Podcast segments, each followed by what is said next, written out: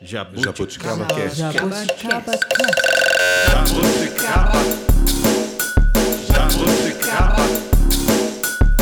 Jabuticaba Cast. Jaboticaba Cast, o sabor das experiências da maturidade. Olá, obrigada por ouvir o Jaboticaba Cast. A conversa de hoje vai nos levar para fora da cidade, para conhecer outro modo de vida. Como é viver no campo com simplicidade e em harmonia com a natureza? Durante a pandemia, muita gente se mudou temporariamente para a zona rural, outros definitivamente. E há aqueles que nunca experimentaram, mas sempre sonharam com isso. Você, Francis Marlemes, já pensou em viver no campo? Olha, posso ser sincero? Não. eu, vou, eu sou uma pessoa muito urbana, assim, sabe? Olha, eu vou contar para vocês umas, umas histórias, assim, de tentativa de ficar uma noite, duas noites no campo. Tentativa. Não deu muito certo, não. e você, Gisele e Luciano? Eu adoro, né? Eu tenho raízes bem, bem rurais, assim. Cresci no, no, na zona rural, com bastante contato com o campo. Mas, assim, confesso que eu não, não me sinto preparada ainda, né? Porque eu acho que é uma vida árdua, não é? Não são só flores. Então, eu gostaria, assim, de estar com possibilidade de ir e voltar, sabe? Passar um final de semana, passar um tempo, até eu me preparar. Não me sinto preparada ainda. É, eu vou esperar ter condições de ter um estúdio bem grande num sítio e um dinheiro para pagar um caseiro, assim, para fazer o trabalho pra pesado. grama. Aí eu Viu? acho que eu adoraria morar no- mais retirado, assim. A cidade Ah. não me faz falta nenhuma, não. Eu não estou entendendo. Nós moramos aqui no Patrimônio do Espírito Santo.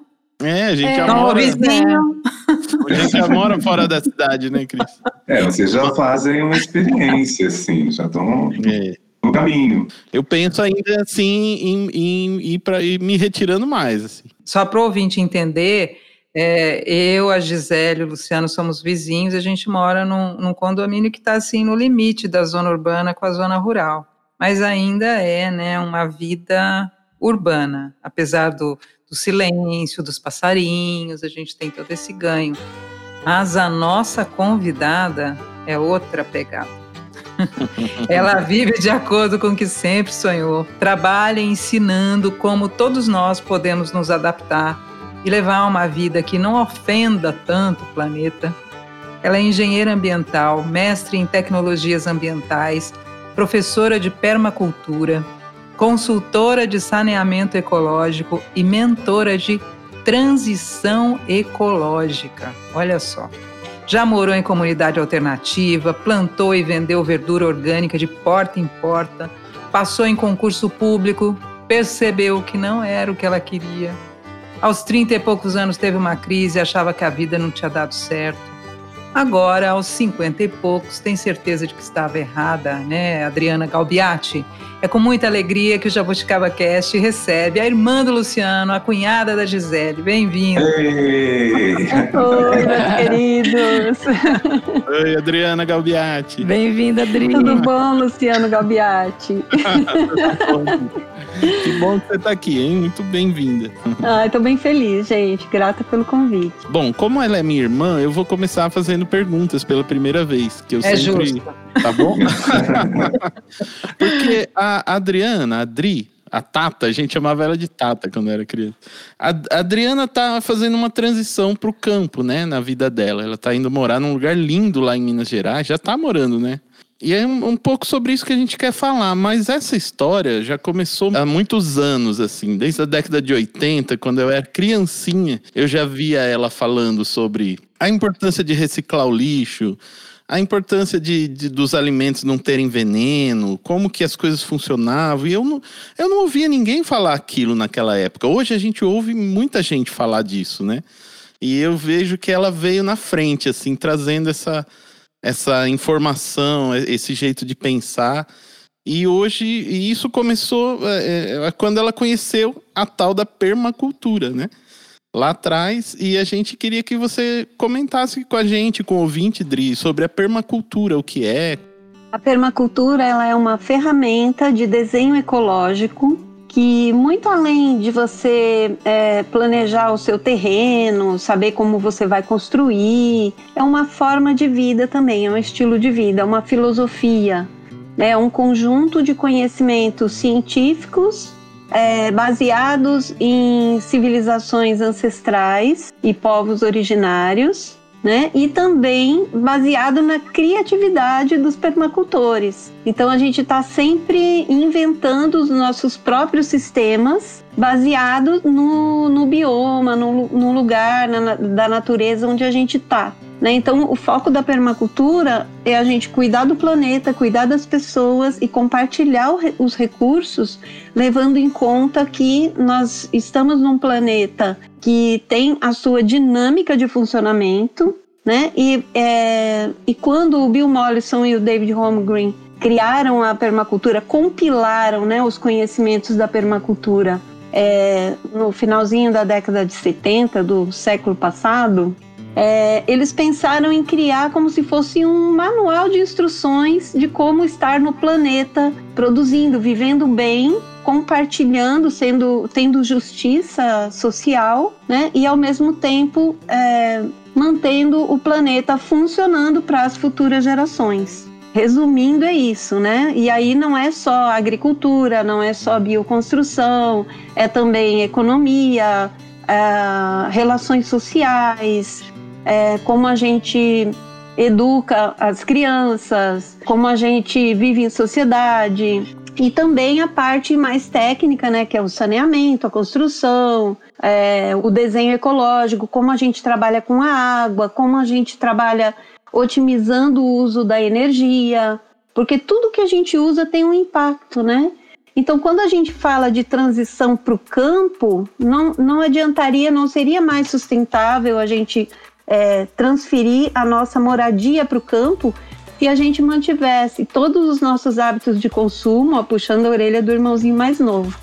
É, se a gente mantivesse todos os hábitos de consumo, né, é, é, da cidade, morando no campo, a gente ia gastar até mais energia do que se tivesse na cidade, né? Então, a gente estando no campo, a gente tem que se relacionar com a natureza e obter uma parte, pelo menos, do nosso alimento, poder reciclar o nosso, a nossa água, né? Obter energia de formas é, sustentáveis. E também a gente aqui, é, como a gente está criando né, uma vida em comunidade, é, é uma vida muito rica, porque além da gente estar tá aprendendo a lidar com a natureza, a gente também está aprendendo uns com os outros né? Isso que é a, beleza, assim. E, e todo esse trabalho está sendo é, baseado não só pela permacultura, tem também outras outras filosofias e outras é,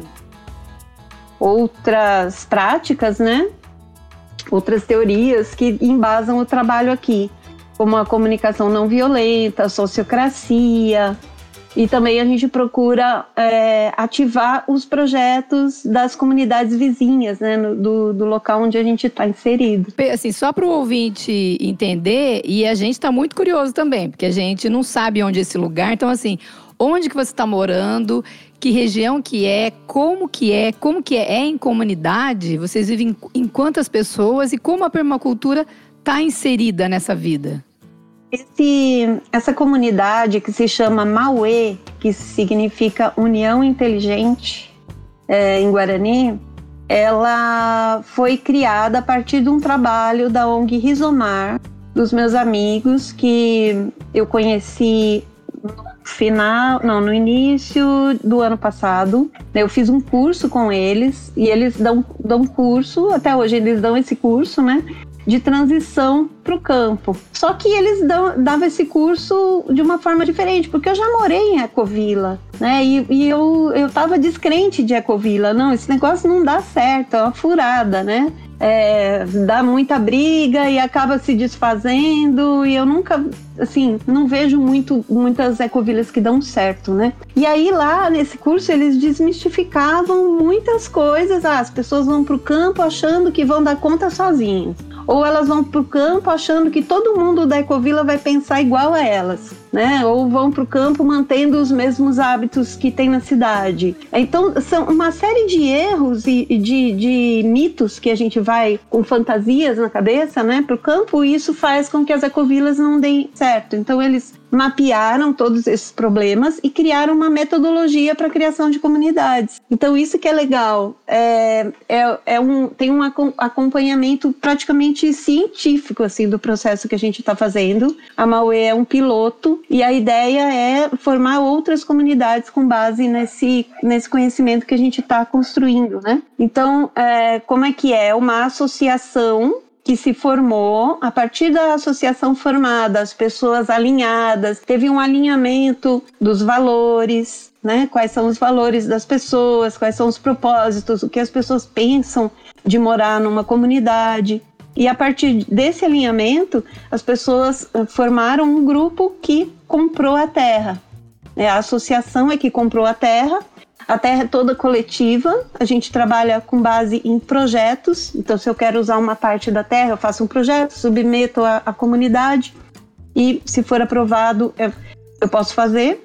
E cada um tem uma área individual também, de 3 mil metros quadrados, que a gente chama de ramas. Então, são 12 ramas é, e tem uma casa sede, que é a casa mãe, que é a antiga casa da fazenda antiga, né, antes da gente comprar, e que é, por enquanto a gente está morando aqui enquanto a gente constrói as nossas casas. Então, uma parte das pessoas já veio para cá, já está construindo as casas, e outra parte ainda não veio. Então, essa transição ela é é, é paulatina também, né? Mas a gente já considera uma comunidade, porque tudo que a gente vai fazer, a gente consulta a comunidade toda, né? Consulta quem ainda não está aqui fisicamente também. A gente considera um, um, corpo, né? São 12 famílias? 12. Onde que tem essas Isso. pessoas? Da onde que elas vieram? Fala um pouco do perfil. A maioria do pessoal é de São Paulo e do Rio de Janeiro. E são normalmente profissionais liberais, né? Tem pessoas que ainda são, são estudantes ou recém-formados, e a maioria trabalha ou trabalha é, online, né? Ou tem uma, uma um trabalho assim é, sem horário fixo, né? Então consegue estar aqui e, e, e fazer a sua atividade profissional. É, no caso, meu marido, ele ainda está tendo que ficar um pouco em São Paulo, porque ele tem uma, uma empresa que ele está desenvolvendo lá, e assim que as coisas estiverem bem é, correndo é, certinho, com os funcionários, é, cada um é, tomando conta da sua parte, né, ele vai conseguir ficar a maior parte do tempo aqui e cuidar das coisas é, à distância, né? Então a gente ainda está dependendo, acho que quase todo mundo está tá ainda dependendo de um trabalho fora, ou de uma aposentadoria, ou de um trabalho online, para se manter financeiramente enquanto a gente constrói os projetos aqui, né? Por, porque a ideia é a gente plantar, a ideia é a gente é, ter projetos socioambientais que também é, resultem numa renda para a gente se manter aqui. Então, desde plantio de alimentos, plantio de, de sistemas agroflorestais, focado em frutas, focado em madeira. Tem também um projeto, é, uma ideia de projeto, né? Ainda não, não foi implantado, de produção de cannabis medicinal, porque tem alguns médicos no grupo também. É, tem uma amiga nossa que ela é especialista em vinhos, então ela produz hidromel, vinhos, ela vai plantar um, um vinhedo, né? Ela já, já construiu a casinha dela, está quase pronta, bioconstruída.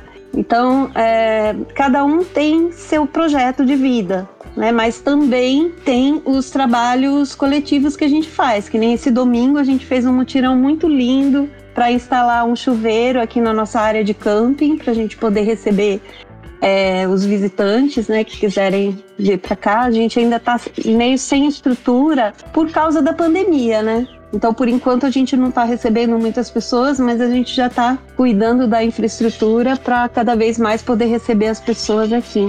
Descreve um pouco o lugar. Você está no pé da é. terra da Mantiqueira, é isso? Nós estamos a 1.041 metros de altura, de altitude. É, é a, eu acho que 40 quilômetros do município de Baipendi, da cidade de Baipendi, né? Fica na área do município de Baipendi. A gente está mais ou menos perto do, da reserva do, do Pico do Papagaio e tem do, dois vilarejozinhos aqui perto, a Vila São Pedro e a Vila Piracicaba. E é muito legal a relação que a gente tem com os moradores aqui, com, com o pessoal nativo daqui, né? A gente tá devagarinho fazendo relações de amizade. Um vai na casa do, do, do senhorzinho que que matou o porco. Ah, vamos ver como é que mata o porco. Aí no dia seguinte vem a, a, a dona Iraci com, com uma bacia de torresminho para dar pro pessoal. Eu não como carne, mas a gente normalmente aqui é, a gente não come carne, mas a gente não se diz vegetariano, né?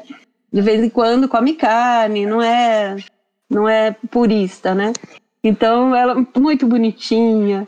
Né? Então essas relações que tem no campo é, são muito importantes, são verdadeiras relações humanas de colaboração, de cooperação, né? Aí um tem o leite, outro faz o queijo.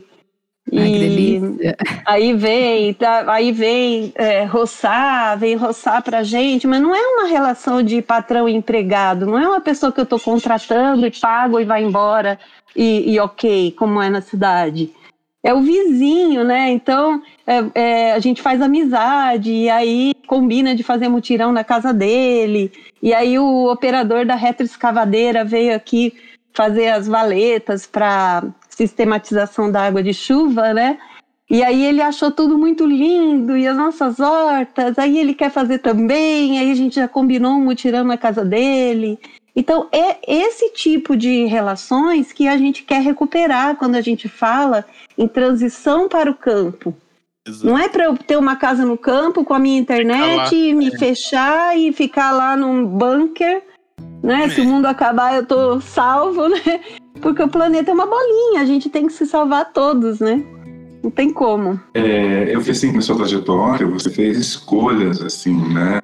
Aí, movida por uma busca grande. Eu queria saber nesse momento, assim, é, se tem algumas renúncias que você teve que fazer, algumas coisas que você precisou deixar para trás e qual tem sido o ganho? Você falou alguns ganhos, né? Que essa relação é interpessoal diferente, mas quais outros ganhos que você está tendo na sua vida?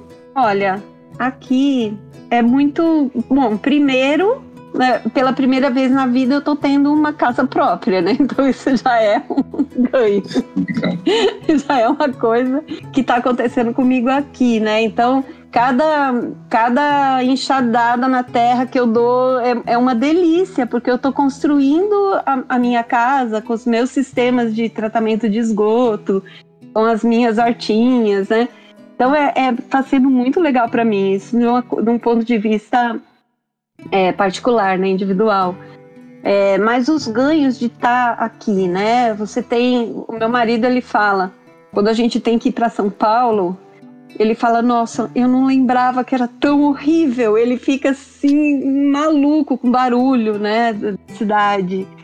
E e aí quando ele chega aqui, ele fala, fazia tempo que, né, é, é, é, ah meu Deus, né, eu não, não não lembrava que era tão importante esse silêncio, né? Só quando eu vou para São Paulo que eu lembro como é importante, né? Os, o barulho é dos passarinhos, né? É um estresse, sabe? Passarinho cantando e tal. é, a gente tem água pura da nascente. A gente tem nascentes aqui, né? Tá certo que isso não é uma característica de todo, toda a zona rural do Brasil, né? Aqui é bem rico nesse sentido. É, a gente tem amigos maravilhosos aqui. O pessoal da Mauê é demais, muito legal, muito é, amoroso. A gente prioriza muito a relação amorosa entre nós. Então, quando tem alguma coisa que um não concorda, às vezes a gente até fica bravo um com o outro, mas passa meia hora, já está abraçando, é. já está conversando, já está né, se entendendo. O conflito é importante, o conflito é importante. Né? Isso é essencial quando a gente vai trabalhar em comunidade. O conflito ele é importante porque senão a gente fica engolindo o sapo e não se coloca e, e acaba rompendo relações por não comunicar o conflito, né? O conflito ele, ele tem que ser honrado. Mas quando a gente se respeita, a gente consegue solucionar o conflito, consegue um cede de um lado, outro cede do outro, e aí a gente cresceu. A cada conflito que tem, a gente cresceu um pouco, né? E, e a gente tem relações ótimas aqui. tanto com quem mora aqui, como com quem a gente ainda não conhece pessoalmente. Essa semana veio um dos associados, um casal de associados que eu não conhecia pessoalmente ainda e foi lindo assim, eu senti uma completude quando eles chegaram e a gente estava aqui junto, que a gente já sentia família, né, mesmo eles não estando aqui. Agora, uma coisa que eu acho que eu tenho que reconhecer, e todo mundo tem que reconhecer, é, é o privilégio que a gente tem de poder fazer esse tipo de transição. Né? Então, isso é uma preocupação que a gente tem, da gente, do alto do nosso privilégio, de ter um poder aquisitivo para vir, né? Não foi tão caro. Eu, eu se você for ver é, compra de terra, o processo que a gente fez para vir para cá foi mais econômico, mais barato do que muita compra de terra. E, e, e, se eu fosse construir, se eu fosse colocar energia elétrica, se eu fosse construir a estrada, eu ia gastar muito mais, né? Mas mesmo assim, eu tenho que reconhecer é, que eu sou, faço parte da parcela da população privilegiada a ponto de conseguir fazer essa transição. Então, por isso que a gente também incluiu no, no projeto da Ecovila é, um fundo para fomento de projetos é, sociais na região. Então, a gente vai é, é, injetar recursos no, em projetos locais, além da nossa militância mesmo socioambiental, né? É uma característica também da maior parte das pessoas que estão vindo. Legal, uma coisa que eu fiquei curioso também, você falou que tem pessoas de várias idades, é, é bacana é. também esse, esse, essa relação intergeracional também, né? Acho que deve ser legal. Sim, eu, eu, a, a, maioria do pessoal que está aqui agora, eles têm a idade dos meus filhos. Entre, entre 23 e, e 30 anos, né? Então é muito legal eu, eu, legal. eu ver, porque eu me sinto muito jovem.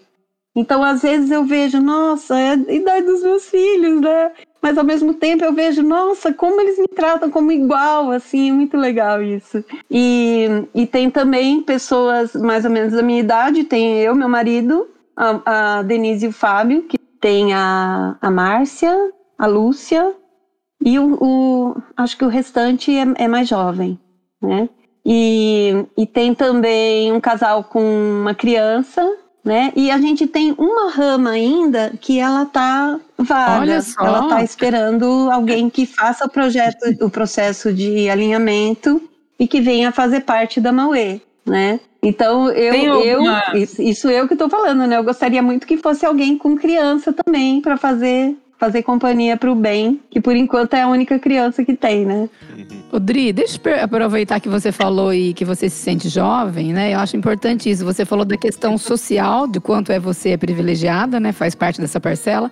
Mas eu queria saber um pouquinho da sua evolução pessoal para chegar até onde você chegou que a gente vê o brilho, né? Mas a gente não vê os percalços que a pessoa passa. E como que você chega né, aos 50 e poucos nesse ápice? Conta como é que foi isso. É muita terapia, né, amiga? É muita terapia, muito estudo. Eu sempre acredito que a situação pode melhorar. Então, se eu tô passando por algum perrengue, é, eu, eu sempre procuro o que eu posso melhorar em mim para superar a situação, né? Eu sempre tenho esse raciocínio. Então eu sempre procurei muito, muito, muitas terapias holísticas, né? Sempre fiz muito curso, assisto muito vídeo falando desse assunto e procuro aplicar na minha vida, né? Medito, é, eu, Moacir também, né? Meu marido também tem essa pegada. Então a gente está sempre é, se mantendo vivo, né? Sempre é, sei se é evoluir, mas assim, se, se liberando de bloqueios, de coisas que não levam a nada, né? E a gente vê que são crenças. Então, quantas vezes eu pensei, ah, não, para fazer a transição é muito difícil. Ah, não, a gente não vai conseguir. Ah, não, a Ecovila não dá certo. Então, eu só consegui tirar essa crença de a Ecovila não dá certo quando eu vi a, o curso dos meninos, do Vitor e do, do Jerome, da, da ONG Rizomar, né? Eles também estão aqui, né, na, na Mauê.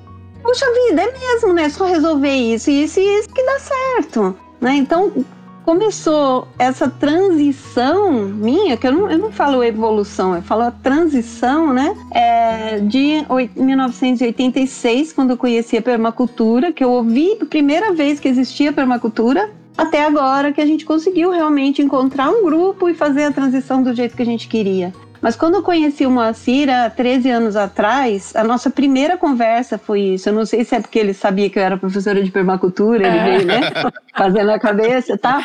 Mas foi a primeira conversa que a gente teve. Ele falou assim: Nossa, eu quero muito fazer uma bioconstrução e morar no mato.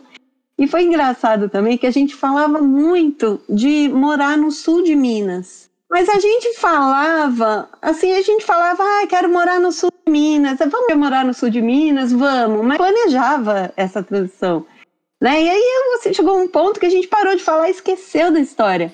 A gente lembrou disso quando a gente já estava aqui na Mauê, que a gente chegou final de fevereiro, né, para morar já. Uhum.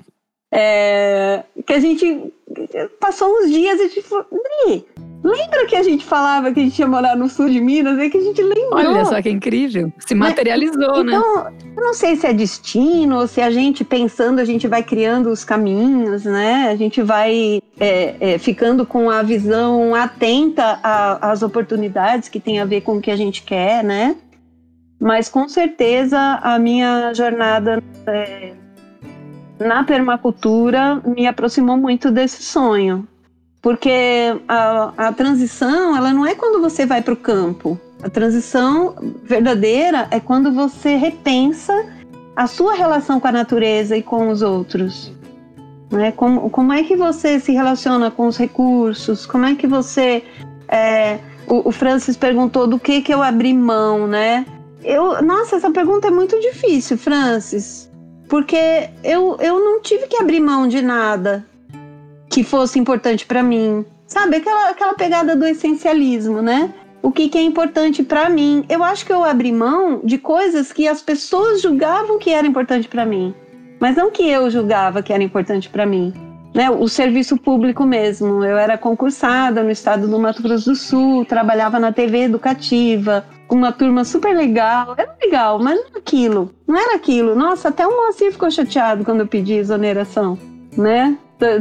Todo mundo achou estranho. Nossa, ela tem um concurso e ela vai abandonar. Né? Mas não é que eu abri mão de alguma coisa que era importante pra mim. Eu abri mão de alguma coisa que as pessoas achavam que deveria ser importante pra mim, né? É, isso é muito importante Legal. perceber. Agora, né, abrir Adriana? mão, sim. Não, eu tenho que ser justa comigo. Abrir mão, sim, de estar perto da minha família, É. dos meus filhos, e dos meus netos. Que isso, sim.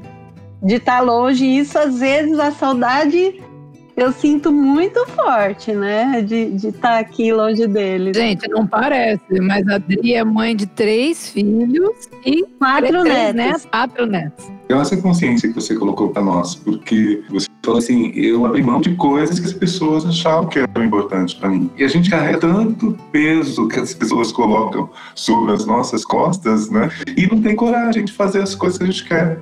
Não faz o grande sonho, o grande desejo. É uma Verdade. reflexão muito, muito importante. Adriana, a nossa sociedade né, é uma sociedade do trabalho hoje. Né? Na cidade você trabalha muito. E às vezes você se deixa absorver e, e se perde de si. Né? Eu acho que você está sendo verdadeira com você mesmo, né? acima de qualquer coisa, e aí buscando o que é realmente importante. No campo, é, pelo que eu entendi aí na comunidade, é, e de forma geral no campo, o dia a dia também é de muito trabalho, mas é diferente, né? Eu queria que você falasse um pouco desse, do ritmo, de- desse contato direto com a natureza. Como é que é esse trabalho aí? Se a gente não, não prestar atenção, a gente fica, mesmo morando aqui, como a gente tem internet, tem celular, tem tudo.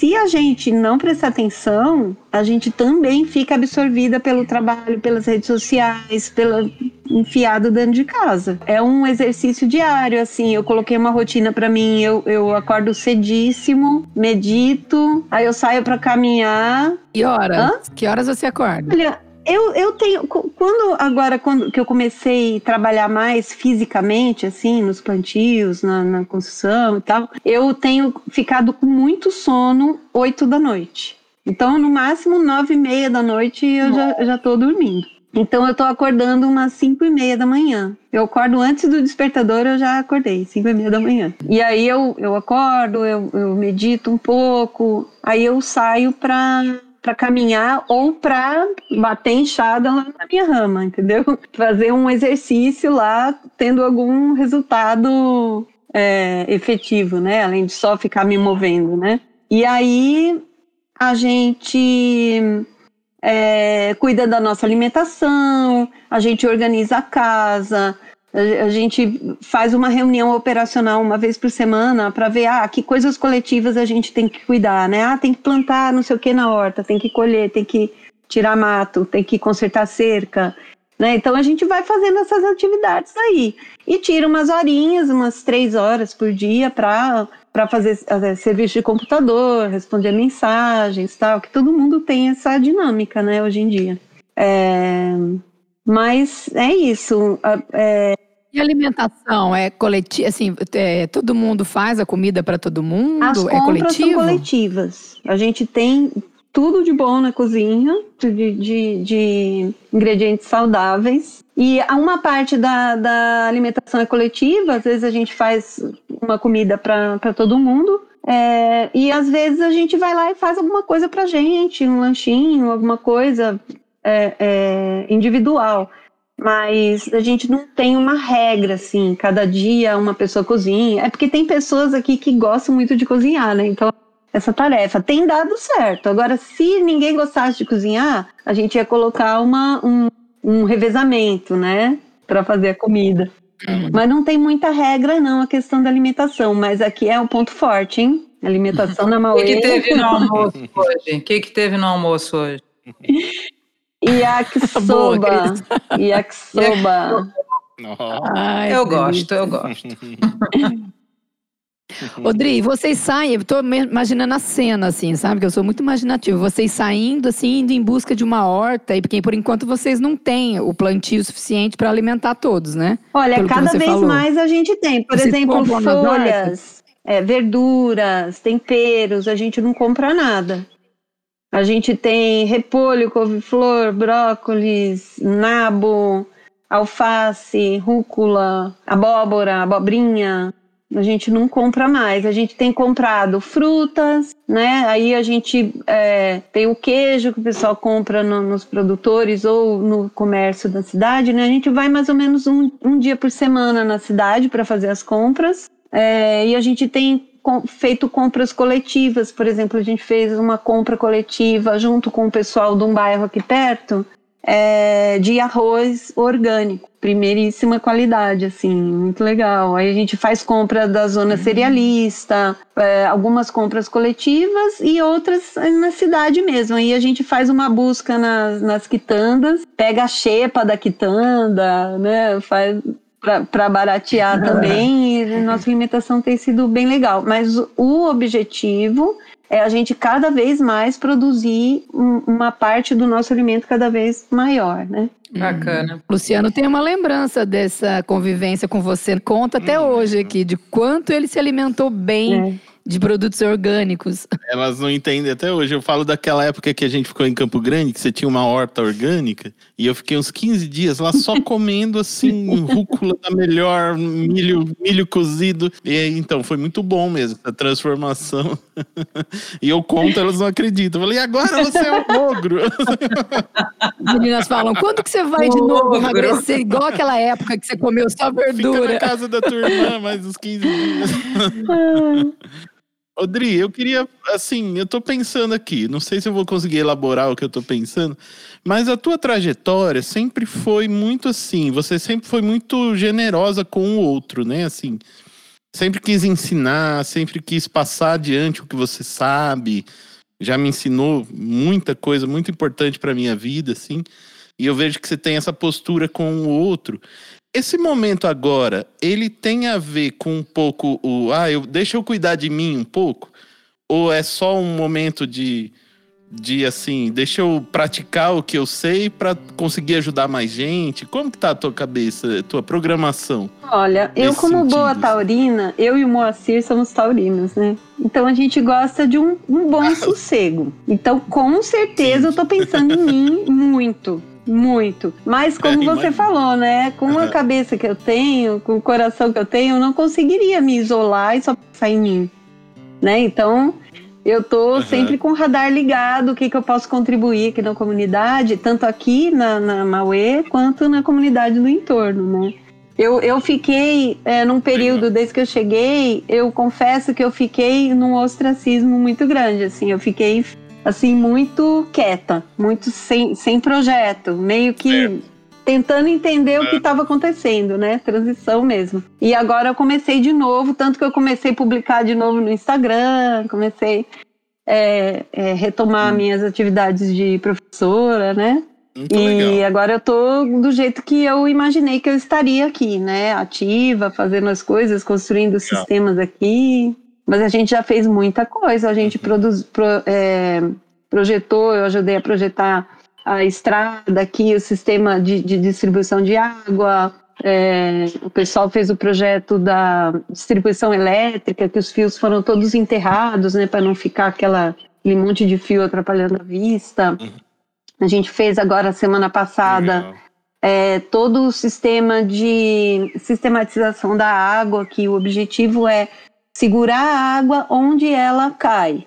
Porque aí a água infiltra no solo, ela fica armazenada no solo, e aí ela vai alimentando as nascentes pelo lençol freático lentamente, e o solo onde a gente vai plantar fica mais propício né, à produção vegetal, porque fica mais úmido. Então, a gente ativa a recomposição da biodiversidade, ativa a nossa produção e também melhora a produção de água das nascentes, a nossa e as outras mais para baixo. Né, Então, a gente fez um monte de valetas, tal, a água da estrada vai para uns açudezinhos que depois infiltra. Então, é- esse trabalho a gente fez semana Ah, passada. E agora a gente está planejando os plantios, que começa a chover, né? Então a gente vai plantar em todas essas valetas e, e começar os nossos sistemas agroflorestais aqui. Odri, o nosso tempo é, é curto, né? Eu- uma coisa que eu acho que é importante, você é coaching de transição ecológica, né? De transição para quem está buscando uma vida mais sustentável. Que dica, se é que é possível dar um conselho assim tão rápido, mas assim, que dica primordial você daria para quem está com esse pensamento, quer seguir esse caminho? Legal se informar, né? Procurar conhecer permacultura, é, procurar entender é, o que é para você o processo de transição. Então procura dentro de você qual é o seu propósito, né? Qual é? Não é que ah, é, é bonitinho morar em Ecovila, vou morar não, o, qual é o seu processo de transição? Para algumas pessoas, a transição é ficar na cidade mesmo, melhorando o ambiente da cidade para as pessoas que ainda não conseguem fazer a transição.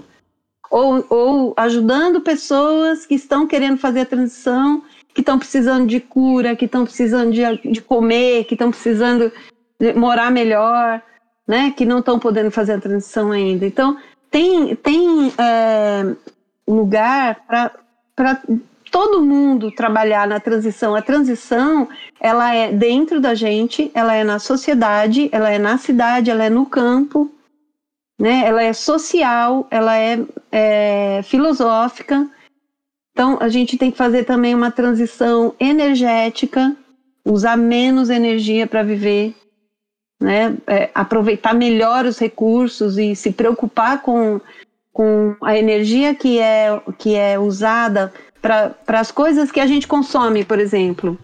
É, eu vou pedir comida fora ao invés de fazer a minha comida. O que está envolvido nisso, né? A gasolina da moto, as embalagens do, do fast food lá, é, o, um monte, a gente termina de comer, tem um monte de envelopinho, um monte de saquinho, um monte de papelzinho, né? Da onde que veio isso? Veio das árvores, veio da gastou combustível fóssil para produzir, para transportar. Então, quanto menos a gente tiver esse trânsito de materiais de um lado para o outro, mais a gente está economizando energia. Energia global, né? Não a energia que a gente apaga a luz, está economizando energia, né? A gente, na permacultura, a gente raciocina globalmente, né? Então, aonde está impactando cada ação minha? Então, eu recomendo para quem está preocupado em fazer uma transição ecológica, é, começar a pensar, sabe, qual é o impacto da, da- do meu estilo de vida. E aí, aos pouquinhos, com muito compassivamente, com muita compa- autocompaixão e compaixão pelos outros, devagarinho, vai mudando hábitos, muda o hábito hoje, muda um, um, um consumo de um produto amanhã, sabe? Se, se desapega de, de uma emoção, uma crença no outro dia, sabe? Não, não se cobre, não se açoite, não se aveste, né? Devagarinho. É, eu sei que é, é, urgente, a transição é urgente, mas a gente não, a gente é ser humano, a gente não vai conseguir fazer uma transição de hoje para amanhã. Não adianta. Era pra gente ter começado muito antes, né? Mas fazer o quê? Só funciona passo a passo. Devagarinho e se respeitando e respeitando o outro. Começou, né, Adriana, a gente vê cada vez mais pessoas, né, com essa consciência, como você disse, é. na cidade mesmo, tentando ter uma pegada mais positiva. Vai ter que ter Adriana parte 2, porque você tem muito para. Vamos querer acampar lá um dia, do, né? Do, do almoço que foi é. Assim que tiver tudo a estrutura aqui para receber pessoas e a pandemia tiver dado uma trégua, a gente convida vocês. Vai ser um prazer maravilha, receber vocês. Maravilha. Olha, desejo tudo de bom aí para vocês, para todas as famílias da Mauê. Muito obrigada pela participação. Grata pelo convite. Adriana, obrigadão, hein? Um abraço a todo mundo aí da comunidade também. Valeu, Dri. Obrigadão, hein? Continua prestigiando o Jaboticaba, que eu sei que você é ouvinte assídua. Sou fã. Dri, brigadão. Que bom, hein? Te ouvir, né? Você tá aqui contribuindo com o teu conhecimento, com a tua experiência.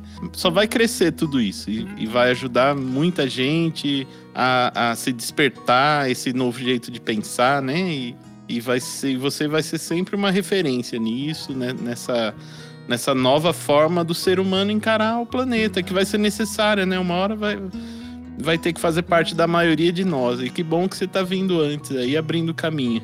E tamo ah, junto. Tamo junto, meus queridos. Obrigada, viu? Ouvinte, muito obrigada por acompanhar até aqui. Se você quiser mais informações sobre o trabalho da Adriana, a gente vai deixar aí na, na descrição do episódio, as redes sociais, né, todos os contatos dela.